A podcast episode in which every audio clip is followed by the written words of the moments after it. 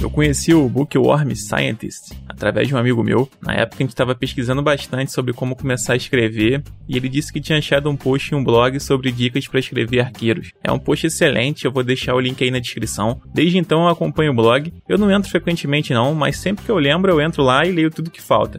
A Fernanda, que é quem toca o blog, ela escreve muito bem, não só as resenhas e as colunas, não sei se coluna é a palavra certa não, mas eu acho que deu para entender o que eu quero dizer. Então, os contos que ela escreve também são muito bons. E tem um tempinho atrás que ela publicou sete deles no compilado, que é justamente o que eu vou falar aqui. Meu nome é Bernardo e hoje eu vou abordar Destinos Traçados número 1, Perpétua dos Milagres e o Rei Cavalo escrito por Fernanda Castro. Eu decidi pegar esse livro porque eu tô tentando ler mais publicações de autores brasileiros. Ano passado eu li uns 4 ou 5, e esse ano eu pretendo ler bem mais. E se você não costuma ler autor nacional, cara, pelo menos esse aqui você vai querer ler, porque o bagulho é bom. Não acredita? Cola comigo que eu te convenço. Então vamos lá. Com exceção do primeiro conto, os outros eles são todos bem curtinhos, então isso me permite falar sobre cada um deles, mas ao mesmo tempo eu não posso falar muito para não dar spoiler. Então eu vou dar uma ideia geral e fazer os breves comentários aqui, beleza?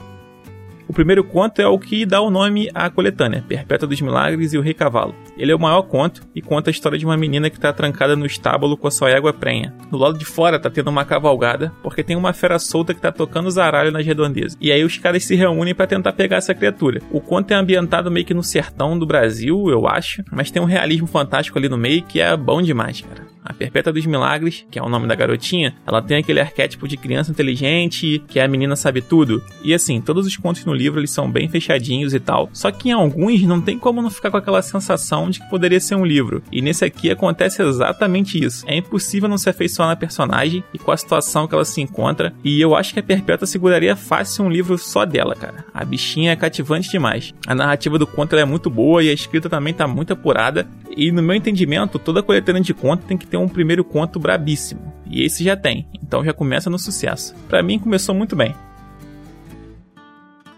E aí o segundo conto se chama Cena de Baile. E é basicamente uma cena de baile mesmo. Um cara bonitão puxa para dançar, moça bonitona, e é isso.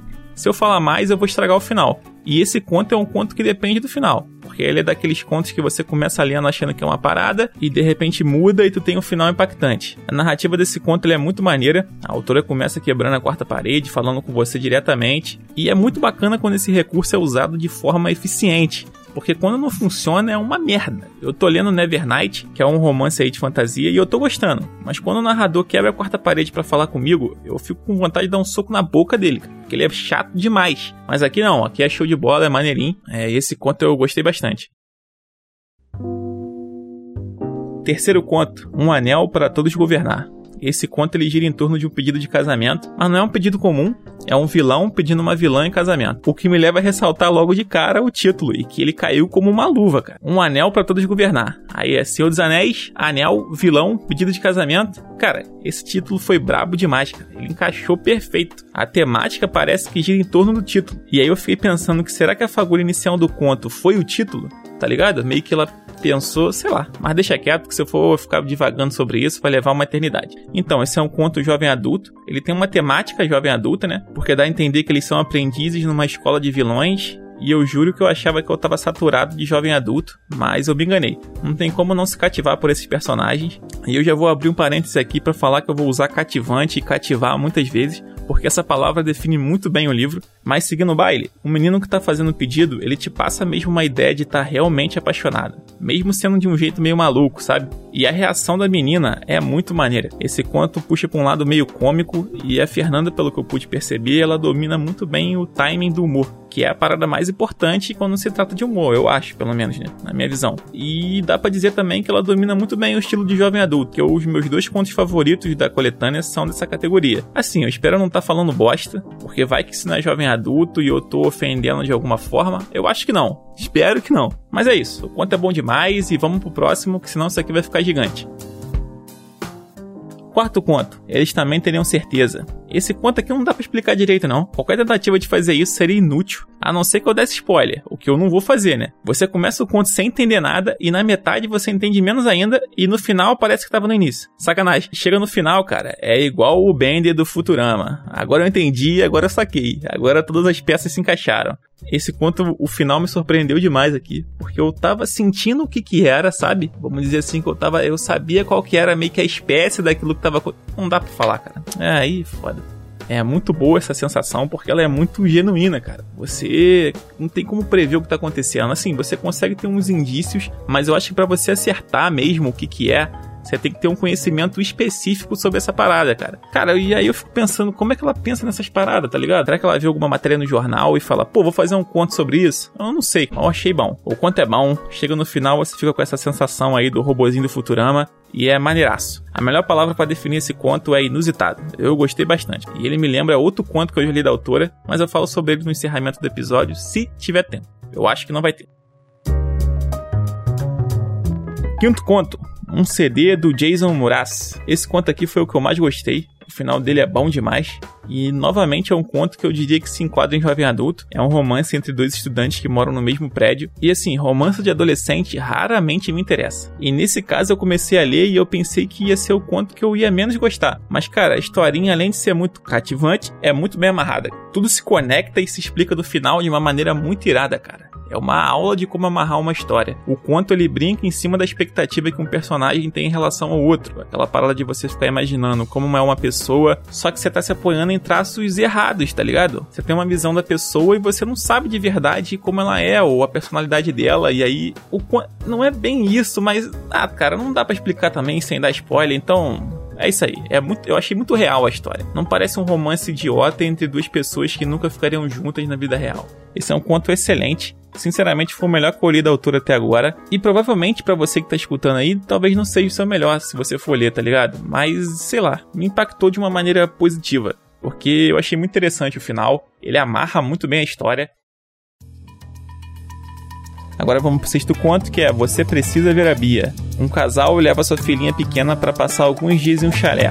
A ideia deles era fazer com que ela tivesse um contato com a natureza e que isso ajudasse nos problemas de socialização da menina. E de certa forma ajuda, porque ela vai fazer um amigo, vamos dizer assim, inusitada. Bom, eu gostei do sexto conto, mas como ele veio depois do meu favorito, eu acho que isso prejudicou um pouco minha percepção. Talvez eu tivesse que ter dado um tempo antes de pegar ele, deixado o quinto conto sumir um pouco da minha cabeça para eu começar a ler, porque eu acabei de ler o quinto conto, fiz umas anotações do que eu achei, e aí eu fui ler o sexto, e aí eu gostei, me divertiu, mas não me conectei tanto tanto. Mas ainda assim eu reconheço que é muito bom e é muito bem escrito. E tem um comentário que eu vou fazer agora no sétimo conto que se aplica bem a esse conto aqui também. Então vamos lá.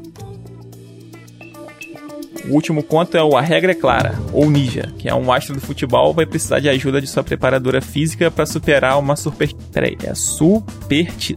Não, eu tenho quase certeza que não é superstição, provavelmente não é. É super... Cara, eu não vou conseguir, minha língua é semi-presa, então me perdoe por isso. Vamos direto para análise, entre aspas. O último conto não foi muito cativante, não. Eu não sei se é porque eu não ligo muito para futebol, mas eu não consegui me conectar em nada com a história, cara. E assim, eu já li nove contos da autora, e até agora esse foi o único que eu não gostei, então o saldo ainda tá positivíssimo. E também não dá para dizer que eu não gostei, porque eu não sei dizer porque eu não gostei, né? Aí é meio vacilo virar e falar só que, ah, não gostei. Então vamos deixar isso aqui no 0 a 0 E trazer aquele comentário que eu tinha dito que eu ia dar. Esses sete contos, eles são muito diferentes na temática, no estilo, em tudo. Eles abordam histórias muito diferentes uma das outras. Então eu acho que é normal que a pessoa que vai ler acabe não gostando de todos por igual, entendeu? Sempre você vai ter a preferência por algum, é claro, isso é óbvio. Mas por serem temas completamente diferentes, eu acho que é compreensível, entendeu? É isso que eu quero dizer. Eu ainda reconheço que é bom, só que esses últimos dois eu não consegui, sei lá, não funcionou muito bem para mim. Talvez para você seja diferente, talvez o quinto conto não funcione para você, mas esses últimos dois funcionem muito. E é isso aí. O podcast vai chegando ao fim. É, eu gosto muito do blog lá do Bookworm Scientist. Até porque depois da onda do YouTube, eu parei de ler os blogs. Eu só assisto vídeos. E esse é o único que eu acompanho.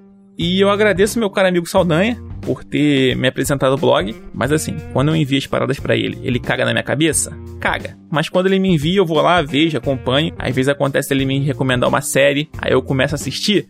Aí eu passo o cara, aí eu vou falar com ele. Pô, Saldanha, você chegou no episódio tal, mané, muito bom. Aí ele, não, ainda não vi não, cara, foi mal. Tá ligado? Me recomenda o bagulho e ele mesmo não acompanha. Esse é um desses casos também. Mas voltando aqui pro episódio, entre lá no blog da Fernanda e assinem a newsletter Destinos Traçados. Eu acho que é mais ou menos um e-mail por mês que chega e eles são sempre muito bons. Os que eu li, pelo menos, né? Porque eu vou ter que confessar que às vezes eu não leio porque eles se perdem no inbox lá e aí eu apago os e-mails, porque sei lá, junta 10 mil, porque tem spam pra cacete. Aí eu às vezes eu perco lá um Destinos Traçados lá que eu esqueci de salvar ou que eu não li na hora que chegou. E também, quando você assina a newsletter, você recebe um conto chamado Chagas, que é excelente demais. É o meu segundo conto favorito da autora e eu queria falar mais sobre ele, mas não vai dar tempo não. É isso, leiam Perpétua dos Milagres, é um livro muito bom, ele é curtinho, dá para você ler aí rapidinho e tá baratinho na Amazon, quatro contos só. Eu esqueci de falar que ele é um e-book, então se você não tem um Kindle, compre aí pelo link na descrição, porque é o melhor item tecnológico já feito até hoje. E se você quiser mandar um e-mail, envie para iletradospodcast.com. E só lembrando que esse podcast também vai lá no YouTube